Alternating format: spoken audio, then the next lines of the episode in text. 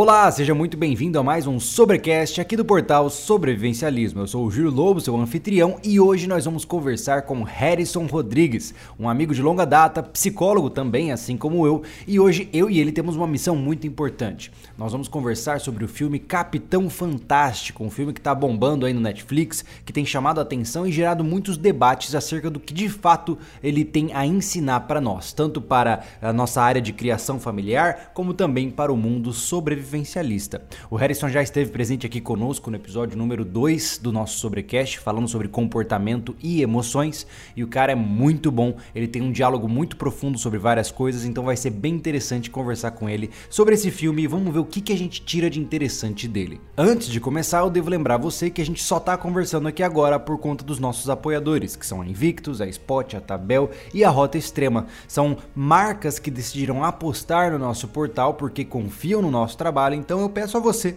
que se você gosta do nosso trabalho, acesse o link na descrição para conhecer essas marcas todas que são muito interessantes, beleza? Agora sim, dito tudo isso, vamos para nossa conversa.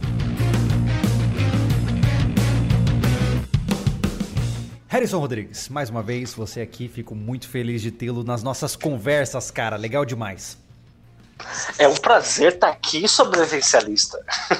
Maravilha. Harrison, né? Juntos aí mais o um podcast. Inclusive, você participou da, do segundo episódio aqui dessa nova temporada de Sobrecast, falando sobre comportamento. Eu acho que a gente estava falando sobre resiliência ou hábitos. Eu não lembro, mas foi um assunto muito legal que nós gravamos, inclusive, em persona, quando você estava aqui na região de Florianópolis, né, cara? E foi muito legal, né? Foi muito legal. É, e, e o, o, que eu, o que eu curti nessa época, que foi uma época que estava inaugurando um quadro de podcast, alguma coisa assim, né? Isso. E eu fui um eu fui um dos, dos estreantes, eu gostei bastante, foi muito legal. E é muito bom estar tá, né, com os amigos, falando de coisas importantes, talvez ensinando um pouquinho as pessoas a terem um pouco mais de inteligência emocional. É sempre um prazer estar por aqui. Legal, é isso aí. Então agora vamos lá, Harrison. Hoje nós vamos conversar sobre uma coisa importante. Uh, vale lembrar, pessoal, que durante o nosso desenvolvimento eu só vou interagir nos comentários ao vivo com as pessoas que trazem complementações que podem vir a calhar aqui no nosso discurso. Então eu não posso responder todos logo de cara, mas como sempre, como de praxe, no final, para os que estão vendo ao vivo, nós abriremos para perguntas também, beleza? Com perguntas e complementações. Capitão Fantástico, um filme que tem é, trazido aí um barulho no Netflix, né? Para quem assina Netflix sabe, esse filme tá aí como sugerido, como os mais populares. Muita gente falando desse filme, alguns com a cara de adoração, outros não estão gostando desse filme. Então é bem interessante porque ele trouxe algo que a maioria dos filmes hoje em dia é incapaz de fazer, que é gerar debates e reflexões. A maioria dos filmes começa com uma historinha, termina com um final feliz e tudo termina, né? E esse filme ele trouxe uma perspectiva diferente. Ele trouxe realmente uma capacidade de gerar debates, não é verdade, Harrison? Você percebeu isso, né, cara? Então, eu assisti o filme ontem, não conhecia ainda. Muito, muito legal. Eu gostei demais do filme. E gostei mais ainda do quanto ele tem conteúdo pra gente falar sobre é, concepções emocionais, como que é construída a, a, a, os conceitos emocionais na cabeça da, das pessoas, os impactos que existem, né, de você levar as coisas ao extremo, de, é, é, é, é muito, é muito, é muito gostoso. Vai, vai ter, hoje o papo vai ser legal. Exatamente. Já devo deixar claro, né? Alguém comentou ali nos comentários, eu tenho que avisar, gente. Nós vamos spoiler o vídeo. nós vamos falar óbvio, tudo o que acontece no filme, óbvio, para que a gente possa analisar. Então, assim, se você quer assistir o, o, filme com uma primeira perspectiva, sem a contaminação da nossa conversa, não veja essa conversa hoje, assiste o filme e volta aqui para ver depois, beleza? Uh, já devo deixar claro aqui, apoiar um, um parceiraço nosso, o Manifaco. O Manifaco fez uma, uma videoanálise, também, uma resenha sobre esse filme, muito legal lá no canal dele. Manifaco, depois dá um alô aí no chat pro pessoal também conhecer o seu canal, conteudista massa. A gente tem que apoiar aqueles que estão empenhados para fazer bons conteúdos. Então fica à vontade para vocês conhecerem lá o canal do Manifaco, que também fala de sobrevivência e sobrevivencialismo. Bom, vamos lá. Agora sim, vamos começar esse negócio. Olha só, eu gostaria inicialmente eu separei alguns tópicos, tá, Harrison? Porque como é um negócio muito complexo e muito amplo, eu queria começar, vamos tentar seguir o enredo do filme e comentando sobre as situações, de certa forma, que vão acontecendo nesse negócio. E eu gostaria, primeiramente, uma coisa que me chamou a atenção, ou primeiras, as primeiras cenas do vídeo, do filme ali, mostram um estilo de vida muito primitivista, né? Um estilo de vida muito uh, rudimentar, eu diria. Você acha que é viável viver daquela forma a longo prazo, fora de um filme? Então, é, é, a hora que o filme começa, né, você até pensa que é um filme assim da Idade da Pedra, né? Foi o que eu achei. Eu falei, ué, mas esse filme se passa na atualidade mesmo? Porque tá, tá bem. Ele ficou uma coisa bem cinematográfica, assim, bem é, hollywoodiana, bem aquela coisa bem né, arcaica mesmo. Parecia até um filme de Idade da Pedra, mas, mas assim, a, respondendo, a sua, respondendo a sua pergunta, é, eu vejo o seguinte, que é, querer negar que existe uma sociedade hoje é, é um tanto estranho para mim, assim, sabe? Por mais que você queira tentar viver fora de um sistema, esse sistema existe. E em algum momento você vai ter que entrar em contato com ele. Né? Então, viver como eles viviam, daquela maneira, totalmente, como você falou, sobrevivencialista, mas não é bem isso também. A gente sabe que sobrevivencialismo não é isso. Né?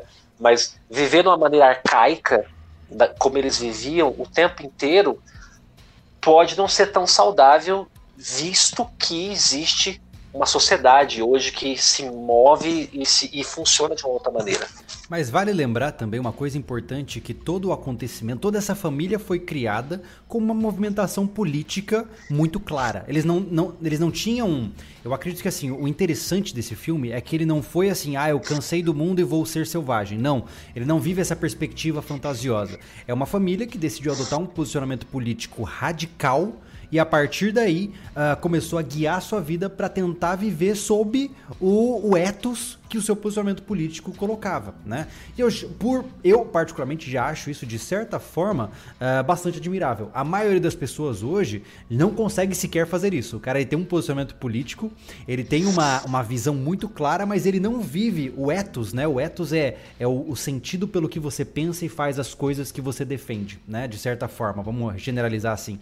E eu sinto que só isso já é muito interessante. É você ver, pô, realmente colocaram na prática um posicionamento político que eles acreditam apesar de eu ter, ter tremendas discordâncias que a gente vai falar mais à frente também. Uh, e de fato, uma coisa que eu sempre levo em consideração, né, gente? É, eu posso ser um pouco chato, mas primitivismo é lindo. Mas e quando um filho dele se cortar e precisar de um antibiótico, né? E pegar a infecção, né? E Exatamente. Como é o caso é, é, exato. E como é o caso, por exemplo, da situação da mãe, né? A mãe que apre apresentou transtornos mentais e o que, que aconteceu? Logo em seguida, no primeiro, no primeiro momento de emergência, de quebra de, uma, de um equilíbrio, eles recorreram ao sistema que eles tanto criticam, né? Então é interessante pontuar isso que perceba que o próprio filme em si ele já demonstra uma constante contradição. Eu vou me isolar do sistema, mas quando eu preciso dele eu volto. então é um pouco conveniente demais, eu diria. Você, você vê dessa forma? Eu vi contradição o filme inteiro. Sim, eu vi sim. É, inclusive, uh, é, tem, tem um outro trecho que é, eles falam, é, ao, ao, mesmo tempo que parece que eles apoiam um pouco ideias marxistas, ao mesmo tempo não apoiam, né? Ao mesmo tempo que aparentemente eles têm uma mentalidade mais de esquerda, para algumas outras eles têm de direita também. Então, sim, de, certa, sim. de certa forma, tem algumas contradições, sim. Mas eu acho que a maior é essa, né? De que é, ah, eu vou sair de todo esse sistema esse sistema podre né, que existe, que eles falam que está na, na crença deles como um sistema que não funciona, que, que é podre, mas ao mesmo tempo, quando chega numa situação onde precisa de uma coisa específica, muito especializada, como tratar da esposa dele, que é doente, que ela tem um transtorno bipolar, né? Vai fazer como? Vai, vai, como que vai, você vai conseguir carbolítio nas plantas da, da, da fazenda? Não dá. Né? É muito interessante isso, cara, porque eu, eu, percebo claramente isso que a maioria das pessoas despreza.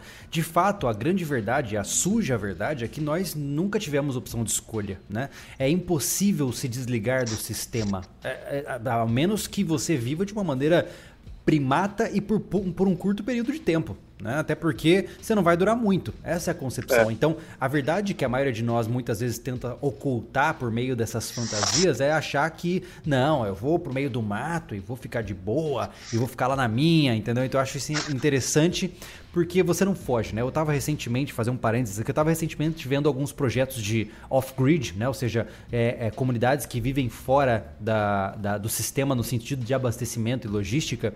E teve um cara que falou uma coisa engraçada. Ele falou assim: olha, eu vim para cá buscando liberdade. Mas eu sei que isso é uma grande lenda, porque se a gente não pagar o imposto anual, o Estado vem aqui e destrói toda a nossa propriedade e pega para ele. E é bem isso, né? Então a gente tem que entender essa, essa concepção que viver fora do sistema já é por si só praticamente impossível, né? Mas, vamos lá. É, é, eu, eu ia falar o seguinte, inclusive essa semana eu fiz uma. Foi essa semana? Essa semana eu fiz uma postagem, é, porque eu, via, eu viajei para Bonito na, na semana retrasada. E lá eu não postei muita coisa, né? Porque eu tô viajando, eu gosto de focar no presente, eu não gosto de focar nas coisas, né? No, no que eu tô fazendo. Ficar preocupado e ficar postando o que eu tô fazendo. e aí, e aí, rapaz, é, algumas pessoas me questionaram por que, que eu não tava postando, né? Que eu falei, porque eu gosto de curtir o momento e, e, e não quero fazer isso, né? Não quero postar, eu quero estar presente aqui no presente, no aqui e o agora. Aí algumas pessoas me perguntaram, mas então a, a, solução é a gente parar de usar redes sociais, né? Aí também não é. Não, a ideia não é você querer ser extremista também e abolir as redes sociais, porque não tem jeito. Hoje a, a sociedade ela está moldada dentro de um sistema, até tecnológico mesmo. Correto. Experimenta, é, experimenta sair do WhatsApp ou sair das suas redes sociais. Experimenta demorar mais de um dia para responder alguém para você ver o que acontece hoje em dia. Entende? É, a gente, na verdade, você perderia opções de trabalho, você perderia é, questões de, de, família, você perderia tudo, né? Se você, você hoje quebrar perderia... o seu celular, deletar o seu Instagram, Facebook, etc., você é, se desconecta do seu meio social. É, isso é no sentido. É porque eu digo assim, é, é, porque a maioria das pessoas usa, usa isso. A não ser que você tenha um grupo familiar onde ninguém usa isso, até entendo, mas a, as chances são mínimas, né? Mas é interessante a gente trazer esse ponto, mas eu gostaria de quebrar isso de uma maneira mais uh, criteriosa. Então a gente deixou claro aqui, pelo menos para mim tá claro. Apesar de parecer romântico, viver de modo primitivista, desconectado do sistema, é praticamente impossível. Mas uma coisa que me chamou a atenção, cara, de maneira muito legal, e é isso, esse ponto do filme eu gostei muito, foi a forma como ele lida com os filhos, em termos de concepção de autoridade e de disciplina. Eu gostei muito da forma como, como ele pontuou. Novamente, cai em contradição, né? Porque ele, o, o, um dos lemas deles é, né? Acho que é desobedeça à autoridade, não é isso que eles falam no filme? É. É isso, né? E, e, o pai é extremamente autoritário em vários aspectos e os filhos não o desobedecem. Então é meio que uma contradição. Mas vamos lá. É, isso eu vi nesse filme uma coisa que há muito tempo eu não vejo sendo propagado nas grandes mídias, que é realmente uma, um respeito em relação aos pais e também uma, uma, uma demonstração de contraste entre a geração de jovens atuais e a geração do que os jovens de fato podem ser, né? Isso fica muito evidente quando eles vão passar um período ali na casa dos primos, né? E, e ele deixa de uma forma muito clara, né? O, o quanto os filhos dele são diferenciados em relação aos, aos primos, né? Isso eu gostei demais, porque eu como um pai de uma filha pequena, essas coisas de autoridade, disciplina, o que, que eu tenho que ensinar para minha filha estão cantando aqui na minha cabeça. Então tá sendo, foi muito interessante ver isso. Uh, Harrison, para você, o que, que, você pensa em termos de autoridade? Você acha que a forma como ele conduzia uh, os seus filhos era adequada? Então, eu vejo assim que eu gostei bastante da maneira como ele conduzia no sentido da disciplina e, e também da abertura de eles poderem ter um pensamento crítico. Isso eu achei muito legal. Tem um momento lá que o, o, um dos filhos discorda da ideia daquele é, daquele Natal que Natal diferenciado que eles que, que eles é, comemoram, que eu esqueci o nome agora, né? E aí o, o, um dos filhos ele discorda e ele fala e fica todo bravo lá e tal e, e, o pai dele fala não, ok, então explica pra gente, faça a sua argumentação, o que que você acha então que tem, como é que a gente tem que ser? A gente está aqui, vai te ouvir e se for o caso a gente muda de ideia. Né? Eu gostei bastante dessa abertura para a argumentação das coisas e da disciplina que é colocada. a, a, a única coisa que, que, que me chamou a atenção, assim, que eu acho que pode ter sido um ponto falho na criação dos filhos, foi não ter dado para não não fornecer para eles a opção, a chance de fazer algo que esteja inserido no sistema, de talvez eles poderem frequentar a comunidade, de fazer uma Sim, escola. Fazer regular. uma socialização de fato, né? Exato, de, de, de o mais velho ir para a faculdade como ele queria, né? E, e, e de, de, de, privar o, os meninos de poderem conhecer mulheres, de poder ter relacionamentos e tal, né? Então essa, esse isolamento completo das coisas deixou eles muito despreparados para o mundo. Sabia muita teoria, tudo que estava nos livros, mas completamente despreparados para o mundo. É, eu devo deixar claro que o filme ele, ele denota constantemente um desequilíbrio, né? O tempo todo são radicalismos em vários pontos diferentes que acabam originando a situação toda, né, que a gente vai vendo ao decorrer do filme. Todos os problemas acontecem nesse filme exatamente por causa disso. Foram é, decisões muito radicais que conduzem, obviamente, a consequências radicais, né? Então é bem interessante a gente entender isso, porque eu acho que hoje, dada a situação em que nós vivemos, e eu digo assim, é, cara, eu venho de uma geração híbrida, né? Eu peguei a, o surgimento dos computadores e peguei também a época de brincar, de te perder o capão do dedo no asfalto jogando bola, né? É, então eu tive toda essa, eu tive um pouco dos dois mundos, eu diria. Fui muito, uh, fui muito feliz por isso, né? Porque hoje a molecada, só que assim, a, a geração atual, ela foi criada com uma abundância de informações e com uma constância uh, cada vez menor de presença paterna, no sentido de que o que o pai diz é o ponto final da história. Hoje, se o pai conta uma história, o moleque joga no Google para ver se é verdade e o pai não é mais o herói daquela criança. Então, essa abundância de informações para os filhos é uma, é, é uma luta muito grande. Né? É, eu, tenho, eu tenho conhecidos e tenho pessoas que eu acompanho, até mesmo familiares, que hoje têm crianças que são, são exatamente como os primos ali do filme. Exatamente, né? Consomem uma quantidade gigante de açúcar, né? Eu acho que vale, inclusive, para quem é interessado, conhecer sobre adicção em, em, em açúcar, né? Hoje, uh, 99% do mundo é viciado, né? São drogados, são drogados em açúcar, né? E é só, muito só, só, só, vou fazer um parênteses aqui, só fazer uhum. um parênteses, até porque isso faz parte de saúde pública, né? É, o açúcar, gente, ele tem um poder aditivo similar à da cocaína tá? Só é. pra vocês terem uma ideia do tanto que a gente fica viciado em açúcar. Mas vai é. lá, Júlio, manda ver. Mas é interessante pontuar isso porque a gente vive um, um mundo de, de cor-de-rosa, muitas vezes desconectado dos fatos. E você vê que essas crianças, inclusive quando elas vão num. Eu acho que elas vão no banco, né? E aí eles perguntam por que, que todo mundo é gordo, né? Por que, que todo mundo tá sobrepeso, né? Porque eles não entendem essa, por que as pessoas acumulam gordura. E isso é, um, é de fato uma, uma demonstração clara da forma como o nosso sistema funciona hoje, né? Uh, eu vejo crianças de 5 anos de idade bebendo Coca-Cola de litro. E isso me dá um desespero. Não é porque eu não vou nem entrar em aspectos ambientais, mas, cara, é muito açúcar, né?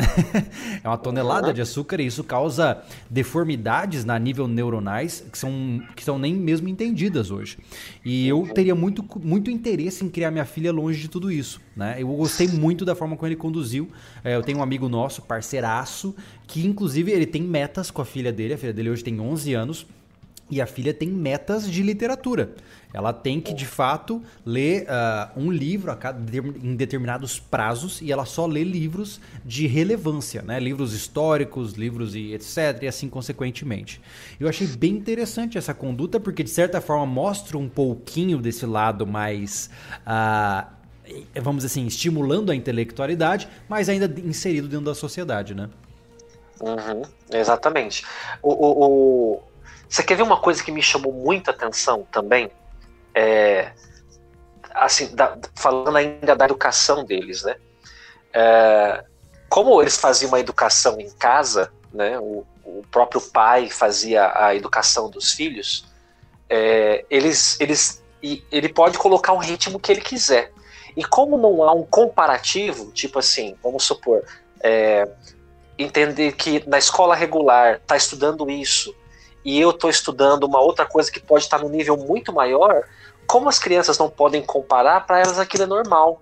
Então elas estão tipo estão num nível muito acima das Sim. outras crianças, Não entendendo existe comparativo, não é verdade? É verdade. É, entendendo entrelaçamento quântico, entendendo eh, a, a menininha sabia as partes da Constituição do, dos direitos dos direitos fundamentais, né, lá da, do, dos americanos. A, a menininha de, de, poucos anos ali, né, e os, e os adolescentes é. do ensino médio não sabiam. Então eu achei isso muito legal. Ele colocou um ritmo e aquele ritmo não ficou uma coisa tipo assim, ai, coitado, é criança, tem que brincar e tal, né? Se, se, uma coisa interessante sobre, sobre isso é que se não existe um conceito formado, se, se não, não há um ponto de comparação que eu possa fazer, para mim aquilo é normal. Então você a minha barra que, pode... Você não acha que esse é o lado positivo do isolamento, uh, Harrison? Sim, sim. Acredito que esse é um dos lados positivos, né, do, do, de se isolar. Você não tem um comparativo, então os seus padrões podem estar muito mais altos do que a média da sociedade. Sim. Só que a, a, a, maior chance, entendendo que nós somos seres humanos e que a nossa natureza é de querer ficar parado, e a nossa natureza é de, de, ter, de economizar energia psíquica para o cérebro não ficar forçando, a tendência natural é que se você vai morar sozinho, isolado, você vai ficar de boa, tipo, tirando férias e, e, e, e só tentando trabalhar para sobreviver mesmo, para conseguir a comida e tal. Dificilmente você vai realmente conseguir dedicar tempo suficiente para estudar e se desenvolver acima da média das pessoas, né? Mas eu gostei bastante da maneira como ele conduz isso. Exatamente, eu gostei também, até porque é, eu, eu, tive muita sorte de, de vir de, de uma família que sempre exaltou habilidades mais intelectuais, né? Desde cedo eu fui colocado para aprender música, desde cedo eu fui colocado para é, fazer aula de, de, desenho, aquela coisa, tudo, tudo focado para o estímulo ah, das nossas habilidades enquanto jovens. E, e eu vejo claramente o quanto isso me ajudou é, comparado na minha vida adulta atual. Né? Hoje eu tenho uma capacidade criativa, tanto que eu estou aqui no canal falando sobre o mesmo tema há quase uma década, eu consigo reciclar e flutuar entre os temas de uma maneira enorme. É, e eu vejo claramente o quanto essa criação voltada para, entre aspas, o intelectualismo realmente faz a diferença. Só que é como eu estou dizendo, né? O, o, o filme ele demonstra sempre o desequilíbrio. Ou é tudo isso ou tudo aquilo, né? É. E é muito interessante a gente entender isso além dos paradigmas convencionais. Eu tô vendo aqui nos comentários muita gente discutindo se o filme é de esquerda ou direita. Gente, se você divide posicionamentos políticos entre esquerda e direita, e direita você precisa ler mais, para começar. Porque isso é um, é um, rótulo que é completamente impreciso e superficial. Então aprimore suas literaturas para a gente poder ter uma discussão mais aberta, não mais aberta, mas mais profunda e mais embasada, tá? Não, não tome isso como uma ofensa, é uma sugestão como um amigo que diz aqui para quebra esses rótulos massificados aí de esquerda e direita, isso é importante, eu entendo, mas vamos falar mais fundo do que isso. Vamos falar de comportamento e de atitudes individuais. Isso é muito legal, tá? Uh... Deixa eu até aproveitar aqui, aproveitar para é, fazer um, um, um, reconhecimento aqui agora.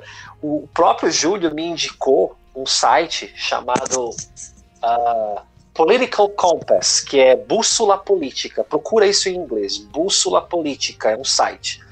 Ele está todo em inglês, mas você pode usar tradutor aí da própria, do próprio navegador e tal. E lá você consegue ver que posicionamento político você tem. E você vai ver que é, é muito, é, vai muito além de só esquerda e direita. Para com essa ideia limitada de achar que o mundo só se divide para lá e para cá. Tem para cima e para baixo também. É, infelizmente, né? Infelizmente. Seria uhum. mais fácil se fosse mais simples. Mas vamos continuar é. então. É, uma coisa, eu gostei muito dessa questão. A criação deles eu gostei e eu queria fazer um parênteses específico aqui, como você trouxe do homeschooling. O homeschooling para mim é um pesadelo que eu sinto hoje. Inclusive, alguém me mandou no grupo de apoiadores aqui do canal uh, um cara aqui do Brasil que literalmente tacou o terror e não botou o filho na escola. Ele tá ensinando o filho em casa. Ele foi já é, con, é, convocado para uma audiência pública para explicar por que, que o filho não está estudando. Ele está passando por uma série de problemas judiciais porque ele bateu o pé. Não, eu não vou colocar meu filho no ensino estatal. Eu achei isso muito interessante. Porque nos Estados Unidos você tem essa possibilidade. Você pode ensinar o seu filho em casa, né? E no Brasil eu sinto. Eu, eu não sei se é motivação política ou se é simplesmente medo de não conseguir controlar. Mas no Brasil nós não temos o homeschooling. E eu não entendo por quê. É, porque, sejamos honestos, se o Estado falar assim, ó, você vai ensinar seu filho em casa, beleza. Mas na data tal, tal e tal, ele tem que vir fazer prova. Se ele não passar nessas médias, ele vai pro colégio. Beleza? Beleza. Pronto, resolvido. Eu economizo o dinheiro do Estado e ao mesmo tempo estou fazendo meu filho ser ensinado da forma como eu julgo ser mais adequada. Uh, nem todo mundo teria condições de ensinar seus filhos em casa, isso eu tenho certeza absoluta, mas para isso teriam essas provas, para evitar, por exemplo, que abusos e etc. acontecessem, né? Mas o Brasil ainda, como sempre, tem suas dificuldades e burocracias. E, e, eu sonho com a ideia de ensinar minha filha em casa. Vamos ver se eu consigo fazer essa loucura, né? Mas eu gostei dessa concepção. Eu gostei muito porque esse filme mostrou muito do que eu gostaria de fazer nesse sentido. Eu, eu acredito assim que é, aqui no Brasil, como a gente tem uma, uma, uma política mais voltada para a ideia de que a gente não sabe o que a gente quer, isso, isso, você pode ver em qualquer lugar. Tipo, a gente, a gente tem que pagar INSS porque o, o, o, Estado acredita que a gente não é capaz de gerir as próprias finanças. A gente tem que. Harrison, uh, eu, vou, eu vou além, cara. Para quem segue o nosso canal, assista a entrevista com a Marina. A Marina Silva. Isso. Isso, ela deixou clara, ela, ela, deixou, ela deixou claro o pensamento estatal, estatal da forma mais óbvia possível. Não, o indivíduo é, é incapaz de cuidar de si mesmo. Né? Exato. Então é bem isso que, e, vai totalmente contra o que a gente acredita, né? quando a gente é, dá liberdade pro, pro ser humano, pro homem, pra mulher, é, cuidar de si mesmo, essa liberdade ela vem com consequências. É claro que faz parte do Estado fiscalizar e apoiar o cidadão, mas dizer para ele o que, ele, o que é bom para ele, o que ele tem que fazer, isso, na minha opinião, é um, é um cerceamento de liberdade. Eu, eu né? Essa palavra, infelizmente, já judiou muito, né? Ela, ela perdeu muito poder pelo uso de, é, de, é, é, mal direcionado. Mas é uma conduta uhum. opressora. é. Não deixa de ser, não deixa exatamente, de ser. Né? Exatamente, o, o, que, o que, então, assim, por que, que eu acho que aqui no, no Brasil não tem homeschooling, né? A, a, educação em casa? Porque eu acredito que o, o nosso Estado, ele acredita que se eu deixar na mão da família para educar o próprio filho, ele não vai ser educado, ele vai ser um analfabeto né, funcional, ele vai crescer um analfabeto. Só que é só fiscalizar, ué. Fa faça provas periódicas, faça ma maneiras de poder fiscalizar isso e medir o conhecimento da criança. Né?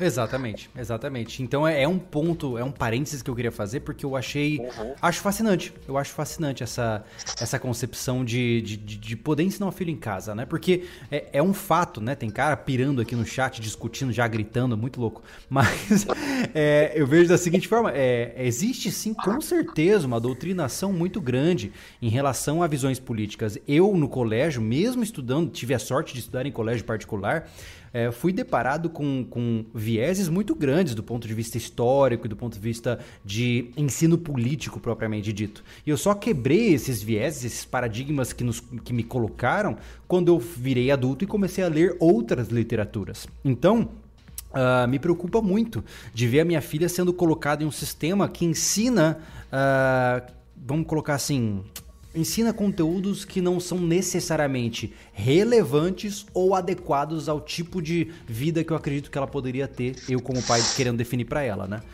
Mas enfim, uhum. vamos em frente porque esse papo aqui pode render uma tonelada, né? Uma coisa que eu gostei, Harrison, é eles trazerem a concepção dos transtornos mentais, cara. Eu gostei disso bastante, né? Uh, e eu gostaria de trazer, inclusive, especificamente o critério do diálogo que ele teve com as crianças acerca disso. Eu achei isso incrível. Aquela cena na, na sala de jantar com a outra família lá, do, dos tios e primos, etc. Para mim, eu me vi no futuro na mesma situação. Porque, de fato, eu gostaria de criar com a minha criança, com a, com a Luna, um diálogo 100% aberto. Eu não vou criar uhum. fantasias com a minha filha. Ai, pai, como é que eu nasci? Ué, só, eu me atraí com a sua mãe, eu tenho um pênis, ela tem uma vagina e a gente se empolgou e fez você, pronto. Não tem por que criar uma fantasia desnecessária em cima disso, não tem por que criar uma mitologia em cima da morte, né? Eu acho que a, a, talvez eu possa soar um pouco realista, talvez isso não seja bom para minha filha, vai saber, mas é assim que eu penso. Eu acho que a, a abertura aos fatos Sempre, sempre focar nos fatos. A criança tem que, desde cedo, entender o que é a realidade. Porque Por que, que você vai falar de Papai Noel para depois ela se frustrar e descobrir que você é o cara que coloca os presentes? Porque logo de cara, não é melhor você falar assim, ó oh, filha, eu tô te dando esse presente porque você merece. Na minha concepção eu vejo dessa forma. Você, você pensa da mesma forma?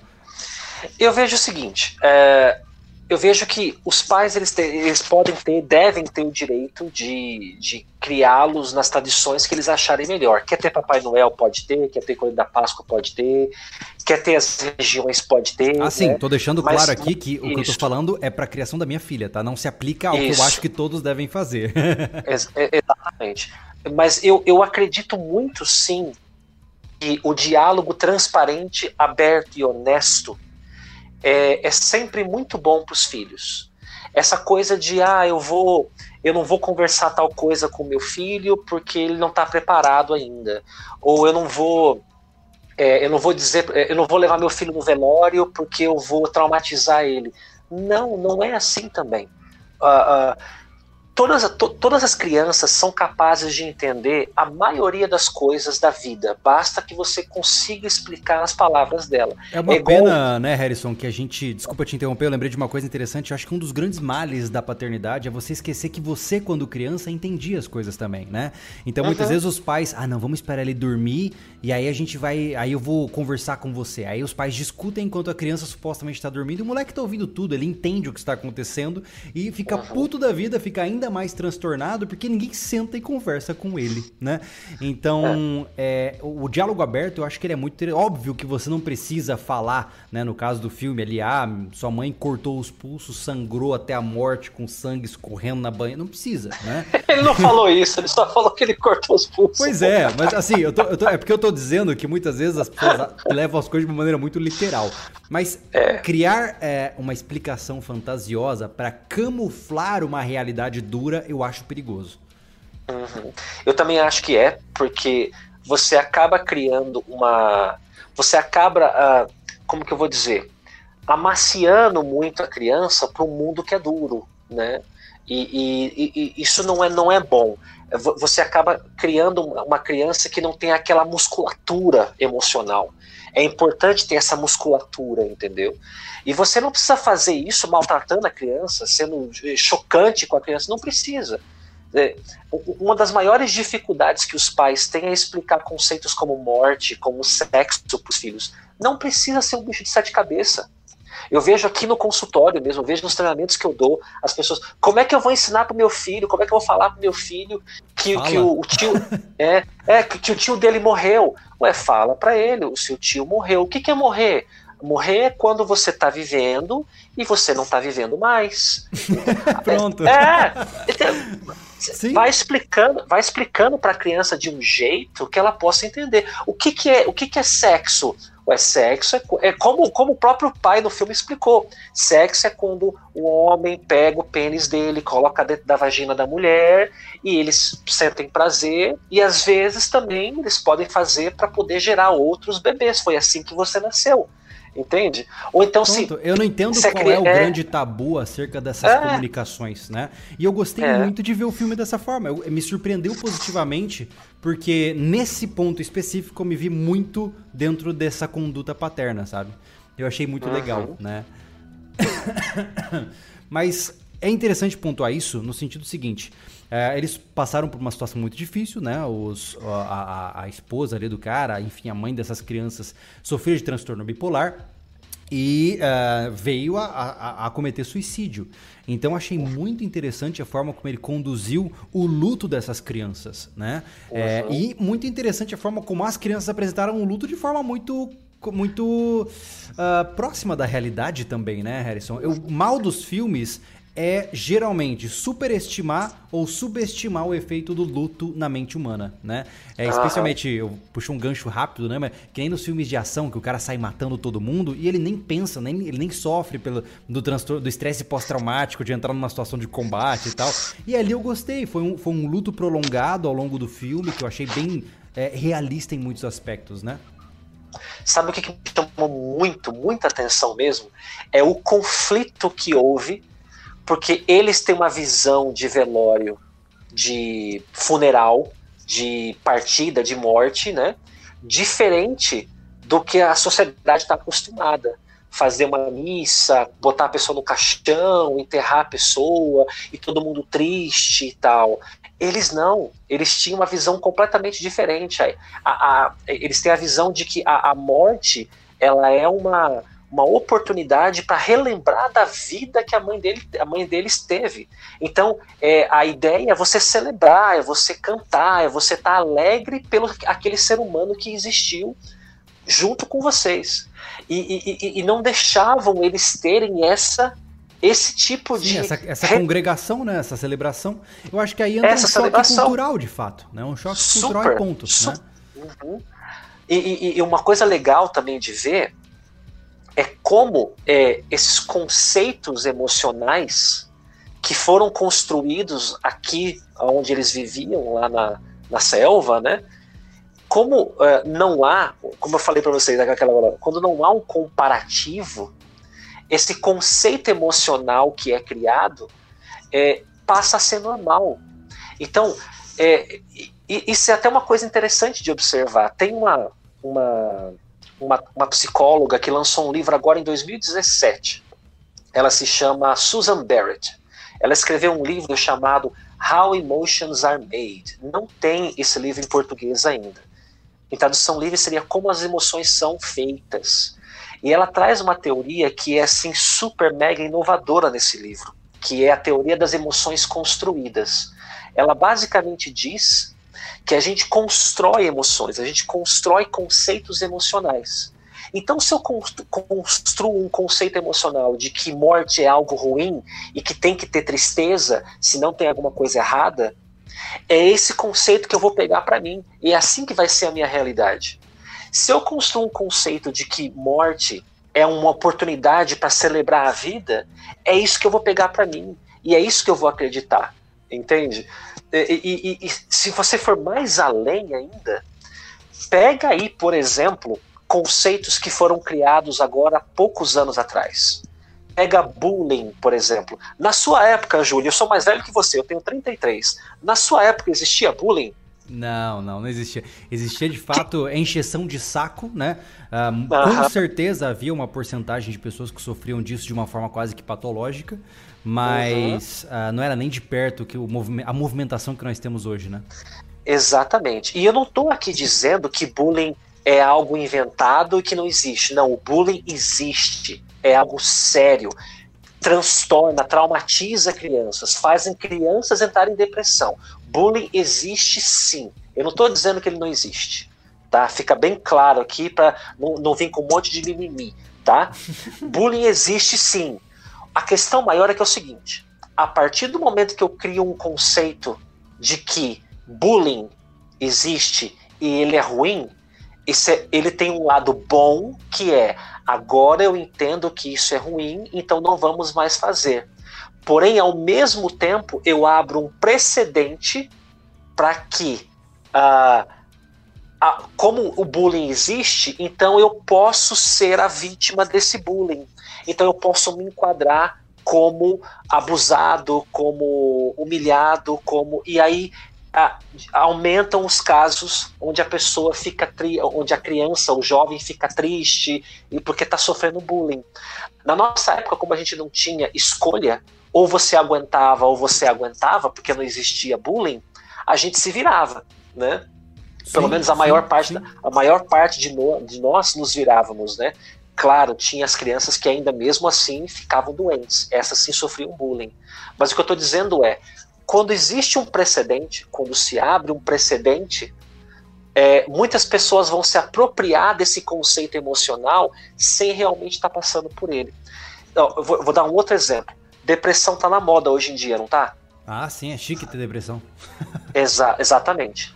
E aqui, mais uma vez, não estou dizendo que depressão é frescura. Eu sou psicólogo, gente. Né? Eu atendo pessoas com depressão. Eu sei muito bem a diferença entre tristeza, episódio depressivo e a doença a depressão.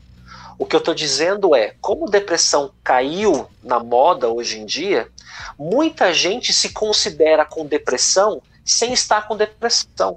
Tá só triste. Uhum. Entende? Eu já, eu, já, eu já recebi pessoas no meu consultório achando que estavam com depressão quando elas estavam só tristes.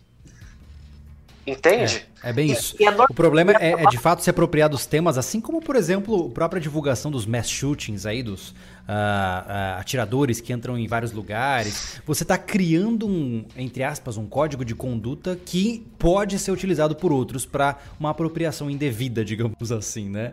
É, uhum. Mas eu acho isso interessante, cara. Acho isso interessante. E, e, dentro dessa área do que nós tivemos aí do, do, do, do, do filme propriamente dito, você vê claramente que essas crianças foram criadas sem nenhum desses conceitos que são imperativos socialmente hoje, né?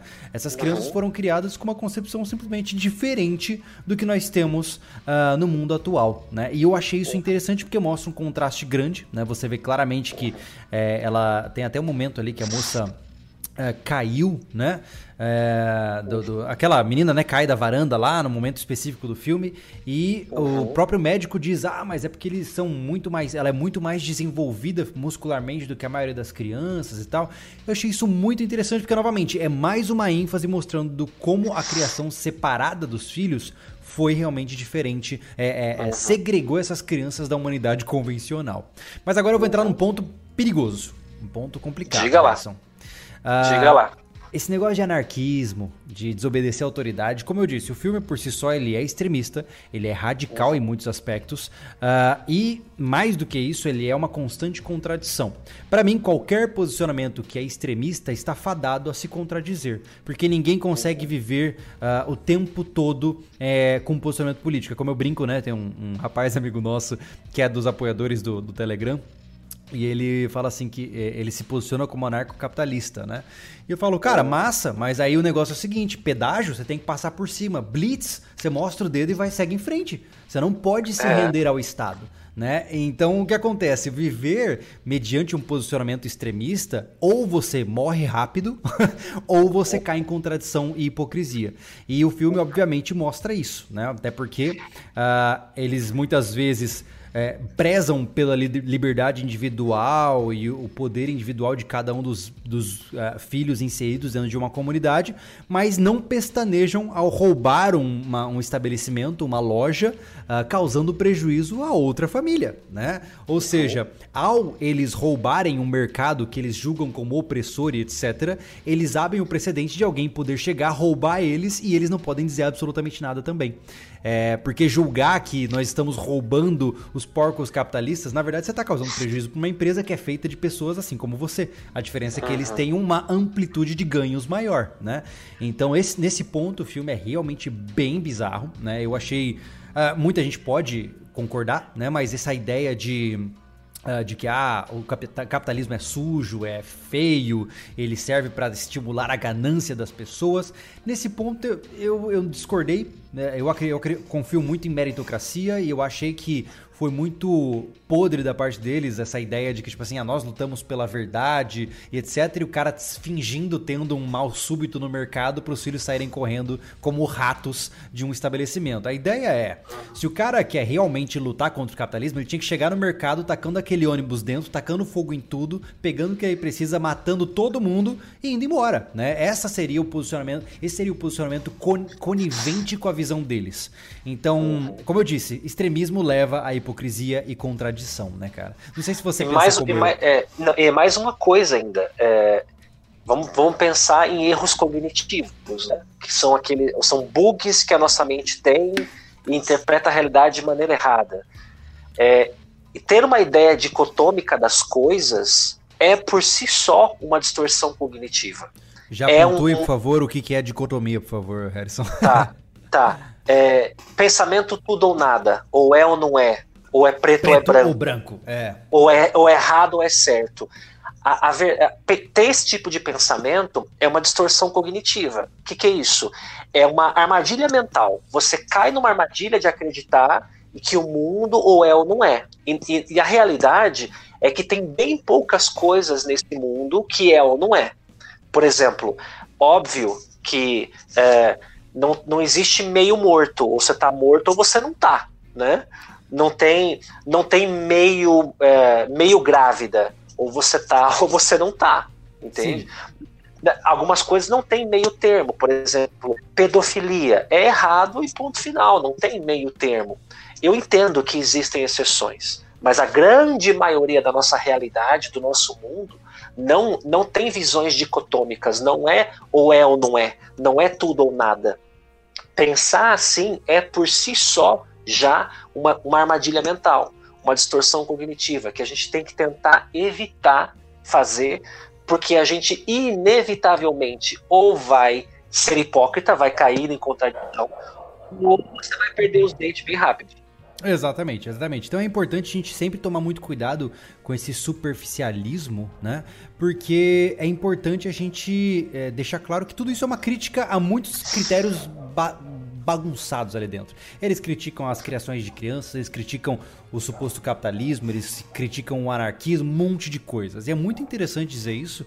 É, teve até um rapaz falando aqui, ó, o Andy Dark disse: atenção que o critério do roubo está, estão seguindo os treinamentos de Esparta.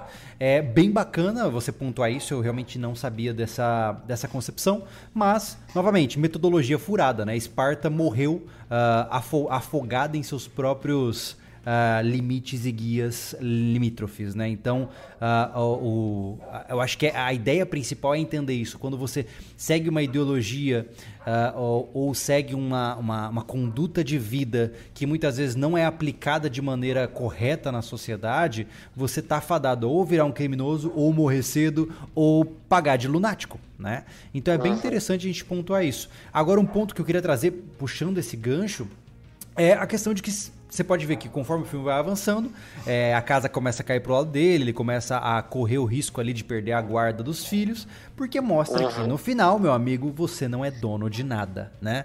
E uhum. é claro que o filme ele, ele vai sendo guiado para um final feliz, Uh, e ele não dá resposta nenhuma, se você for parar pra pensar, né?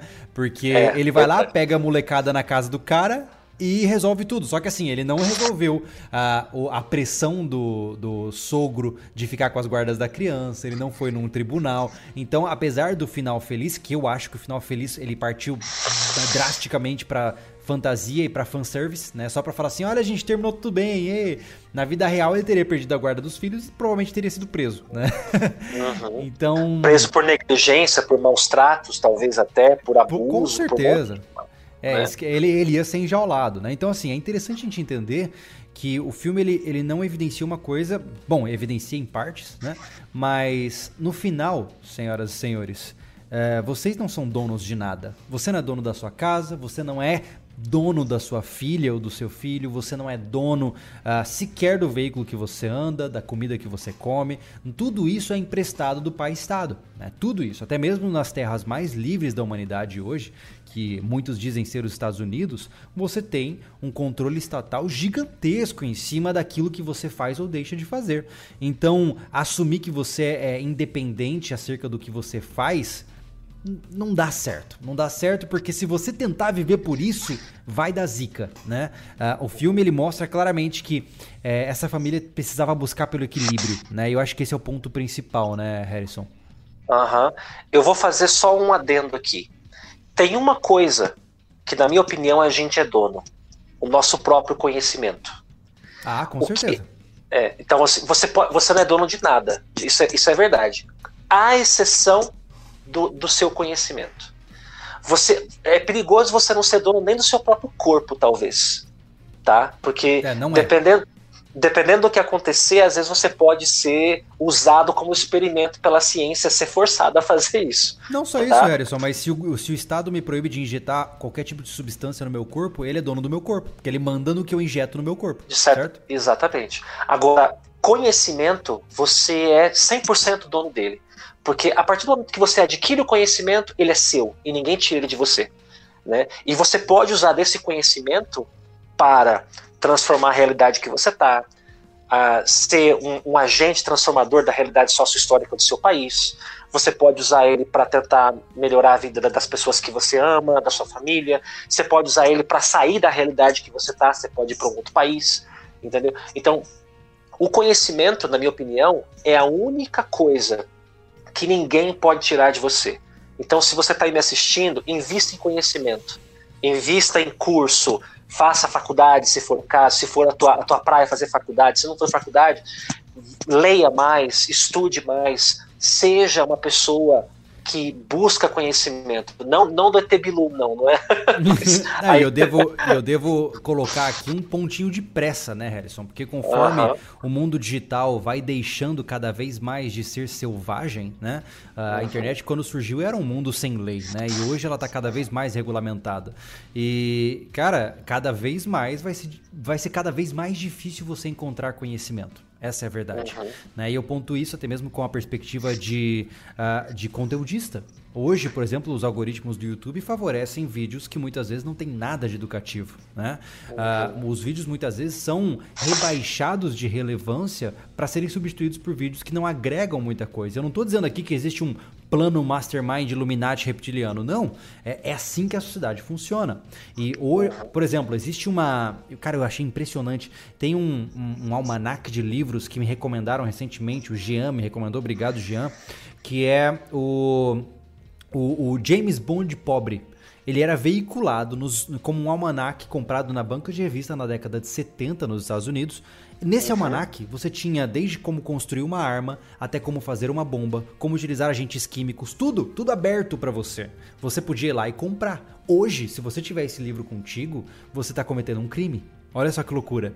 Então perceba que o conhecimento, não vou dizer, eu estou dando um exemplo, tá? Não estou dizendo que só esse conhecimento importa, mas para você ver que lentamente nós estamos cerceando as capacidades de atingir novos conhecimentos. Por um lado, a internet facilitou a busca, mas muitos dos conhecimentos que antes estavam próximos, eles uh, já não estão mais tão acessíveis hoje. Né? E cada vez mais, conforme o Big Data vai funcionando, menos você vai ter acesso ao que realmente é interessante. Então, complementando a visão do Harrison, sim, busque conhecimento e busque rápido. Busque em fontes legais. Né? Não, não resuma o seu conhecimento literário a, a Facebook, Instagram, né? porque é o que a grande maioria das pessoas faz. E eu não estou dizendo aqui que você é um burro. Não, de maneira nenhuma. Né? Entenda que o meu objetivo aqui não é destruir a sua visão, não é achar que você é menos. Né? Alguém disse nos comentários, ah, mas isso quer dizer que a gente é menos inteligente. Não é isso. Não é ser menos inteligente ou não. É uh, trabalhar com as ferramentas que você tem da forma apropriada. Né? Hoje, se você muitas vezes não tem acesso a conteúdos interessantes, é porque você não foi em busca deles. Né? Então cabe sim a você doutrinar isso. Ó, o Edgar nos doou 5 reais, obrigado Edgar, e disse: quanto menos Estado na vida das pessoas, melhor. Mas estamos no Brasil, então bola pra frente, pelo menos agora temos uma esperança de melhorar. É, acredito que sim, Edgar. Eu, particularmente, nem comento mais sobre isso porque não dá mais graça. Mas uh, eu acho que o ponto principal, vamos voltar aqui para o aspecto principal, né, Harrison? Uh, essa família ela precisava de um equilíbrio, né? A família, até mesmo quem sabe, né, uh, aumentou a a, o, o, impacto da, do transtorno mental da mãe ao viver um estilo de vida tão extremista. Isso não é deixado claro no filme, né? Mas a falta de equilíbrio dessa família que está inserida em uma sociedade e se negava de, de, de, de fato participar dela gerou alto custo para eles. Gerou a perda uhum. de uma mãe, gerou conflitos familiares muito intensos, riscos altíssimos de perder guarda, aquela coisa toda, como eu disse, que não foram uhum. solucionados. Uh, e no final você vê no filme que eles já estão numa quase que numa casa de fazenda, já estão trabalhando com meios de produção ali para vender para mercados e naturalmente, ao fazerem isso, eles percebem que é, existe um meio do caminho, né?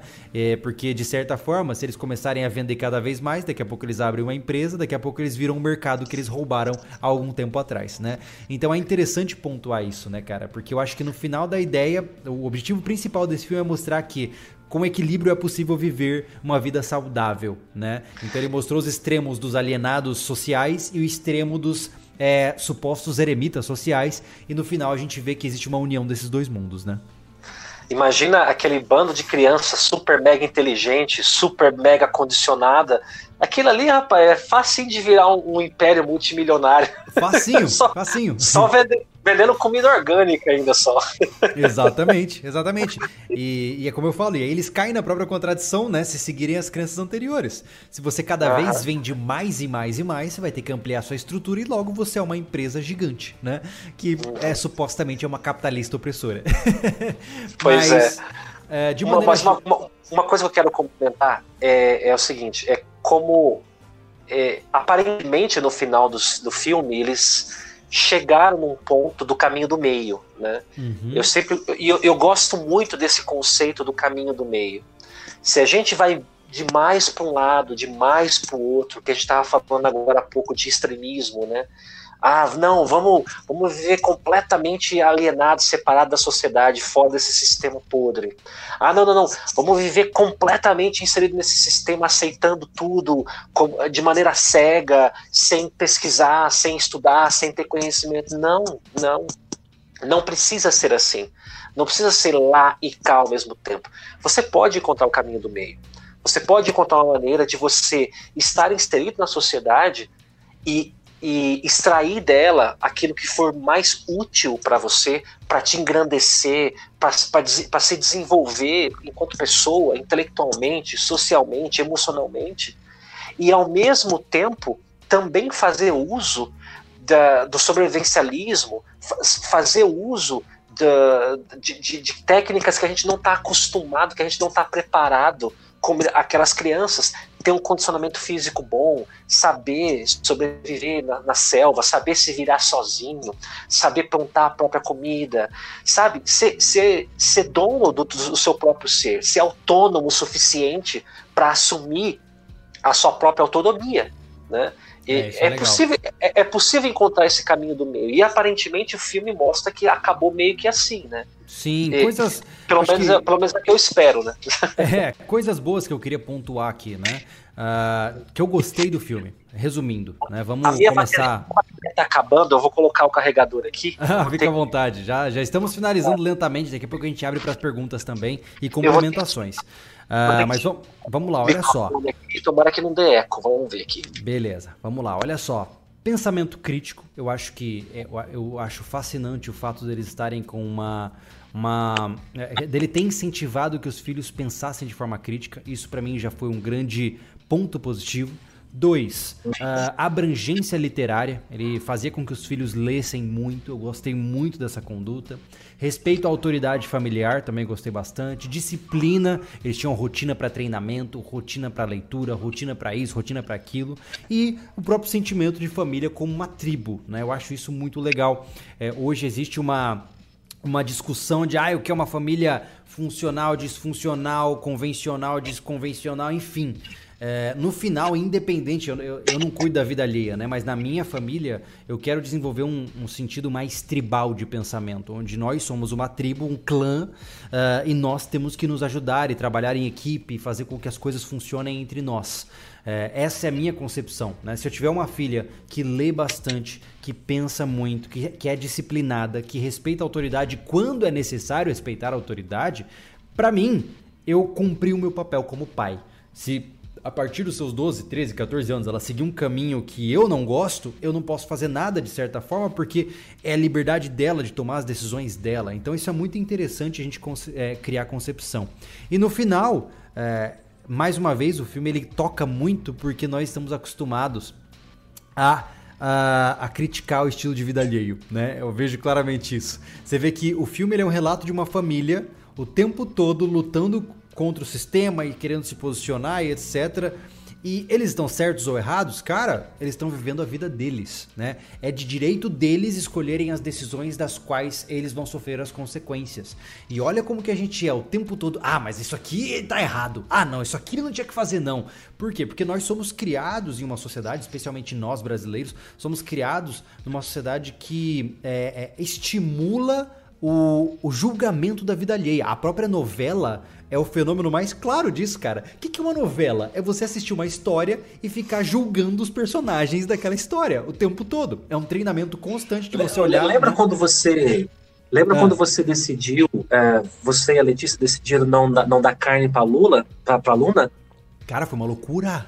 Foi uma loucura. Então. Na, na, verdade, não foi nem da Luna, cara. Foi em relação a mim. Eu falei, cara, eu vou testar como é não consumir carne. Eu quero testar. Cara, me atacaram de uma maneira gigantesca, e gente uhum. criticando, até mesmo, cara, ah, você não tem fibra moral. Falei, caraca, mano, é só o Como que eu assim? Eu sou especialista, não vai comer carne. É muito louco, né, cara? E assim, e, e me chamou a atenção porque as pessoas julgaram meu caráter, queriam conduzir o que eu Cara, se eu falar que eu vou comer cocô todo dia, a vida é minha, cara. É muito louco. Então você vê claramente como a maioria das pessoas hoje fica o tempo todo injetando a sua verdade na vida alheia, né?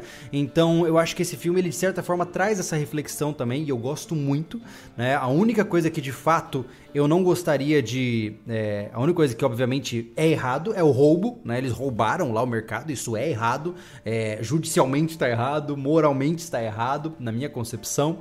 É, mas, de resto, se eles querem enterrar a mãe, se eles quiserem canibalizar o corpo da mãe, cara, o problema é deles, né? A vida é deles, a decisão é deles. Então é interessante a gente construir essa concepção. No final, uh, esse filme me dá uma única lição. Que eu tenho que lutar para manter a minha liberdade individual e vivendo às margens do sistema.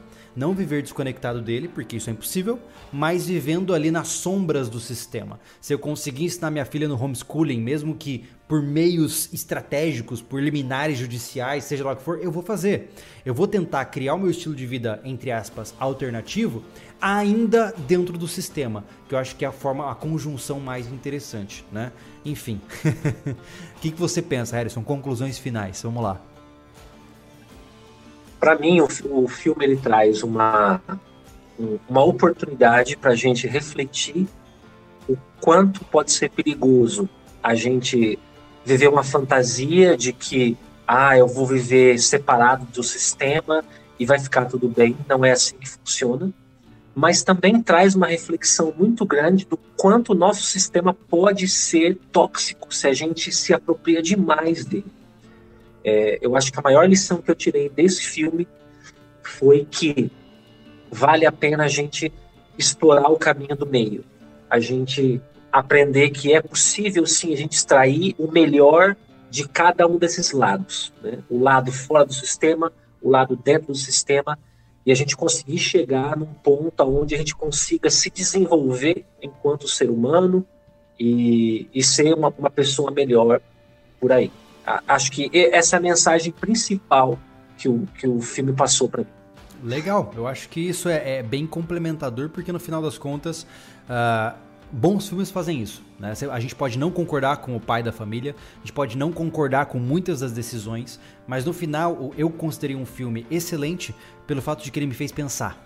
Né? Então, se ele me fez pensar, ele já saiu da, da do, dos filmes convencionais. Uh, e o Capitão Fantástico, Fantástico conseguiu fazer isso e incomodou muita gente, o que é excelente também. Mostra claramente que muita gente, hoje, a capacidade de diálogo das pessoas está cada vez menor. Né? A gente viu aqui, enquanto a gente conversava, nós temos aqui uh, o sistema. O, o sistema, eu estou vendo aqui o pessoal conversando. Uh, a gente viu durante o chat muita gente discutindo que o filme é isso, que é aquilo, e o cara ficou bravo e que. E você vê claramente que, infelizmente, é uma demonstração de, de falta de, pô, de comunicação, de, de vocabulário articulado o suficiente pra gente entender qual é a mensagem final do filme. Né? O objetivo do filme não é fundar a nova União Soviética, né? Sim, ele tem. Não é concepção... bandeira, não é que é certo, que é. Não, pode até é, ser, gente... cara. Pode até ser, independente. Eu acho que o importante é que você tira dele, entendeu? Pode até ser que o autor queria secretamente criar um pensamento esquerdista. Pode ser, não me interessa. O que me interessa é a mensagem que eu vou tirar daquilo, né?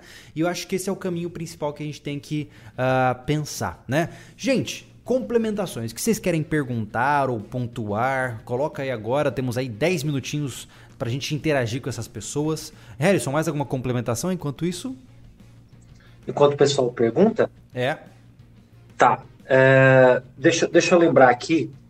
Ah, cara, teve uma coisa que eu gostei muito, que eu, eu acharia que a minha infância seria muito legal se fosse como uh, o, o, pai deles fazia. Ele, ele não se preocupava muito, é, ele gostava da ideia de ensinar as crianças a se defenderem, a lutarem, né? Então elas sabiam, tinham noções de combate corpo a corpo, de defesa pessoal e principalmente acesso a armas brancas, né? Não armas de fogo. Eu acho que se eu fosse criado nisso, cara, eu ia ter, a gente ia ter muito menos tabu né? Com certeza. É, com essa ideia de que armas matam. Não, armas não matam. as pessoas matam com as armas, né? é bem isso, é legal. Legal você pontuar isso, porque de fato É, é, isso, na verdade, tinha que ser inerente da criação, né, cara? O indivíduo tem que ser capaz de se defender, né? Se você não consegue cuidar da sua própria vida, do ponto de vista de defender a sua integridade física, o que você sabe fazer. Né? Esse é o básico do básico. Né? Isso, primeiros uhum. socorros e pensamento crítico é o mínimo que você tem que saber para realmente sobreviver. Né? Olha só, o Pedro falou aqui, uh, qual o nome do almanac que você citou? Era The James Bond Poor Man, ou The Poor Man's James Bond, acho que é o nome. É tudo em inglês, tá, gente? Infelizmente, o nome do autor é Kurt Saxon. K-U-R-T-S-A-X-O-N. Uh, o Eduardo disse: Você quer que sua filha não tenha amigos, namorados ou grupos sociais? Cara, mais ou menos. não, o que, acontece? É, eu gostaria, se eu pudesse, né, pensando de forma perfeita, tá?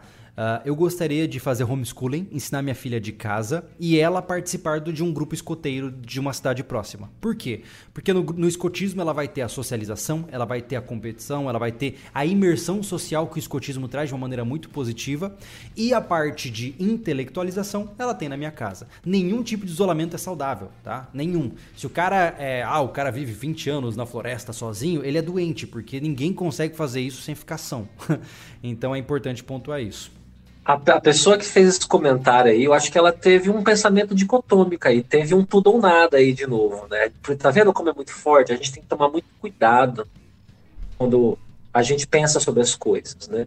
Não é, é porque a gente falou aqui, comentando num filme que seria legal educar os filhos em casa, que a gente vai é, tipo, isolar os filhos completamente de todo contato social. Não, não é assim também, né? exatamente, exatamente. Uh, vamos lá, ó. o cara falou aqui, verdade, Júlio, o marrento. Júlio, hoje em dia as pessoas quase não se comunicam. Se uma pessoa pergunta algo, sendo ou não pessoalmente, a pessoa procura resumir ao máximo só para descartar rapidamente. Cara, é, um... é difícil dizer, né? Eu, eu confesso que, cara, pode soar, pode soar arrogante, pode soar como se eu estivesse me achando, mas eu tô sendo muito honesto, tá? Algumas vezes eu sinto muita falta de conversar sobre temas profundos. Porque muitas vezes no, no, diálogo convencional do dia a dia, você fala só bobeirinha, manda videozinho divertido, você faz o seu quezinho, e aí você senta no churrasco com amigos, só bebe cerveja e fala bobeira. E hora ou outra eu sinto falta de sentar e, cara, vamos conversar sobre esse tema. E aí a gente se prepara, estuda teoricamente sobre aquilo. Eu sinto falta disso e eu sei que isso cada vez vai ficar mais raro, porque cada vez os conhecimentos são mais superficializados, né? Não sei se o Harrison concorda. é, eu, concordo, eu concordo, sim. Eu, eu, vejo, eu vejo que existe é, o, o a, a, conversa trivial, ela tem o seu propósito também, né? É, é, é, é, muito gostoso, às vezes, você sentar com os amigos e falar besteira, né? É, é gostoso também. Ela não, tem o seu papel. Uma coisa não exclui a outra, tem que deixar claro Sim, aqui, ela né? tem o seu papel. É, mas, de fato, às vezes, eu, eu sou como você. Eu sinto falta também de conversar sobre coisas mais profundas. Eu sinto falta de conversar sobre qual é o seu, qual é o seu maior sonho, qual é o seu maior medo, o que, que você quer, o que, que você quer é, de, de maior na sua vida. Se é. você fosse, é, tipo, se você, se você fosse acordasse amanhã e onde você gostaria de estar, é, quais é as coisas que você né, Harrison? É assustador, cara. Você muitas vezes fala assim, cara, porque qual é a sua missão de vida? Aí o cara, é, sei lá, cara. Na hora o cara rejeita, ele, ele tem um bloqueio mental, ele é incapaz de pensar naquilo. É muito louco. E eu fico triste, sabe? Porque eu sei que o tempo é curto, cara. Eu já tô com cabelo branco, cara. Que loucura. Eu, eu sei que daqui a pouco eu vou estar conversando com você de novo, quem sabe, se nenhum dos dois morrer mais cedo. Mas lá pelos meus 60 anos e falando para você, pô, cara, passou rápido mesmo, né? E, passou então, rápido? Lembra aquelas lives é, que a gente cara, fazia? Pois é, então eu vejo claramente isso que a gente tem que aprender a, a, a, a, aproveitar o nosso tempo. E eu vejo, cara, pessoas, pessoas próximas, cara, que jogam a sua vida o tempo todo uh, em coisas aleatórias. Cara, a média do brasileiro é de 4 horas por dia em redes sociais. Aí o cara fala assim: não, mas eu aprendo muito nas redes sociais, eu sigo várias páginas de ciência. Cara, me desculpa.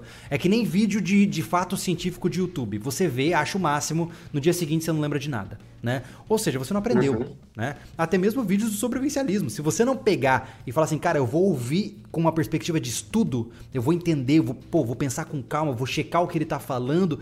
Cara, no dia seguinte, o vídeo que você viu meu de meia hora falando sobre um tema de maneira mais aprofundada, quem sabe até esse aqui, vai cair em esquecimento, né? Aí você soma superficialidade de conhecimento, com alta injeção de, de, de, açúcar, né? Imagina, o cara passa o dia no Instagram tomando Coca-Cola, café. Cara, e assim vão-se anos e anos e anos e anos. E de repente o cara se vê velho e fala assim: Ah, tive uma vida boa. Beleza. Se essa é a sua concepção, ótimo. Mas para mim, quando eu vejo uma pessoa nesse estado, eu, eu acho uma pena. Porque para mim é perda de potencial humano. É potencial humano sendo desperdiçado, sabe? Então, o bom desse filme é que eles vivem tudo de maneira intensa, né? o, o, potencial humano que podia estar transformando, que podia criar uma nova vacina, que podia criar um, uma nova técnica de, de operação do cérebro, podia ter a cura do câncer, vai saber, né? É verdade. O potencial é que está lá, latente e não sai. Ó, a Ariadne disse uma coisa que eu achei bem interessante. Por que vocês acham que a escola é essencial para a sociabilidade? A escola, como conhecemos, surgiu apenas no século XVIII e antes disso ninguém socializava. Ariadne, eu particularmente não tenho as fontes para embasar isso ainda, tá? Mas para mim, o colégio, a escola no formato ortodoxo de ensino como é o, ensino estatal, é uma fábrica de patologias. Para mim, tá? Ou seja, uh, eu até alguém disse isso recentemente, cara, em algum Twitter, não lembro o cara falou assim que a primeira semana depois da volta das férias das crianças, geralmente é a semana de adaptação. Aí você pensa, pô, se o guri precisa se adaptar ao colégio é porque ele não é muito saudável, né? porque uhum. o colégio ele exalta tudo que há de ruim na juventude, na minha concepção. Você bota um monte de moleque enérgico é, numa sala enclausurada para aprender sobre temas desinteressantes por uma metodologia que não funciona corretamente. Cara, vai dar zica, vai desenvolver patologia, vai dar. Vai, é, é como eu falei, pega um monte de, de, cachorro jovem, tranca num quarto. Pega um quarto pequeno, bota 50 cachorros jovens lá dentro. Eles vão se matar, cara. Porque não funciona, não, não, é, não é viável. Então eu também acho que o colégio é de usabilidade questionável. Continuando, já que ficou silêncio. Olha só, vamos lá. Uh, Júlio, o que você pensa sobre educação montessoriana? Cara, eu já ouvi falar, uh, não conheço o suficiente para poder opinar. Você conhece, Harrison, sobre a educação? Não, muito pouco. Assim, eu, o, que eu, o que eu já li a respeito foi pouquinho. Tem, eu lembro que tem alguma coisa, eu tenho familiaridade, assim, alguma coisa a ver com deixar a criança se expressar, uhum. porque é se expressando que ela vai aprendendo e tal mas eu sou, eu sou bastante ignorante nesse, nesse ponto para poder opinar também.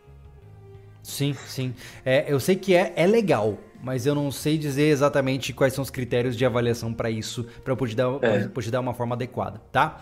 Uh, mas de maneira geral é isso, gente. Acho que a gente já pode ir encerrando lentamente a nossa conversa. Eu fico muito feliz de ver muita gente falando uh, que é que, que faz, sente falta dessas conversas, que ouve, ouve os nossos podcasts para ter um pouquinho disso também, né? E gente, não se limite a nós, tá? Tem muita gente boa fazendo muita coisa por aí, muito conteúdo massa. Hoje eu sou um consumidor voraz do Audible, né? Eu tive a a, a fortuna de, de, ser um falante inglês, né? Então hoje eu ouço muitos audiolivros, porque na, no Brasil não existe muito essa cultura de audiolivro, né? E lá fora isso é muito forte. Então só esses, esse mês, só esse mês agora, no dia 7, eu estou terminando meu primeiro livro e vou ler mais dois ou três. Então você imagina o aproveitamento literário que a gente consegue ter com audiolivros, né?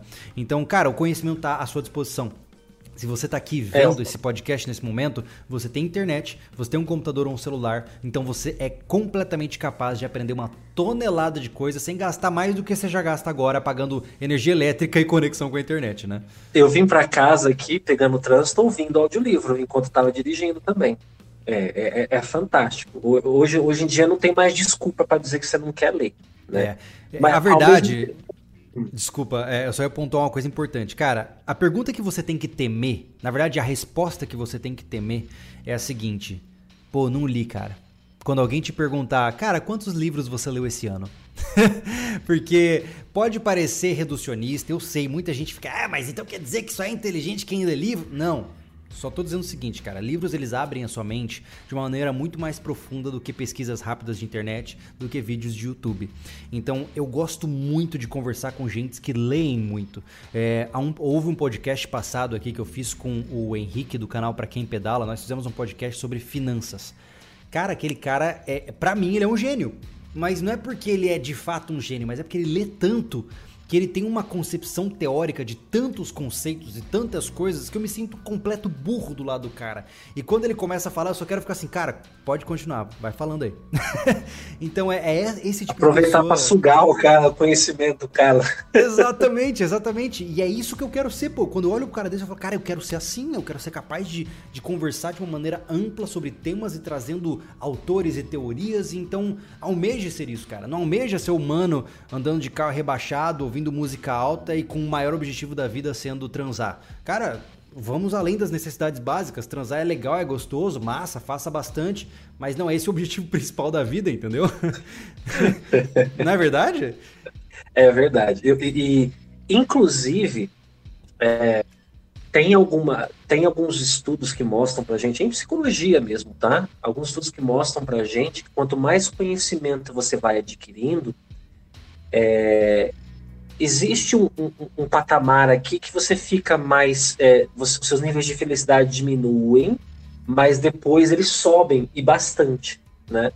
Isso acontece, eu tenho uma teoria para isso. Eu acredito que conforme a gente vai aprendendo, vai lendo, vai aprendendo, vai adquirindo cultura, vai adquirindo conhecimento, a gente começa a se dar conta que o mundo é um lugar meio bosta, assim, sabe? É, mas, mas depois, cara, sair da Matrix é doloroso. É, mas aí depois você percebe que mesmo o mundo sendo bosta, você consegue desenvolver estratégias para viver muito bem. Então, é, quando você tem um conhecimento é, que você adquire lendo, se experienciando o mundo, viajando, e ganhando conhecimento cultural, acadêmico, social, não importa, né? As coisas, o mundo muda na sua frente. Uma garrafa de água não é só uma garrafa de água. Uma xícara de café não é só uma xícara de café e um pôr do sol. Não é somente um pôr do sol. É mais do que isso. Porque você é. consegue entender aquilo num outro conceito que não é só simplesmente um pôr do sol.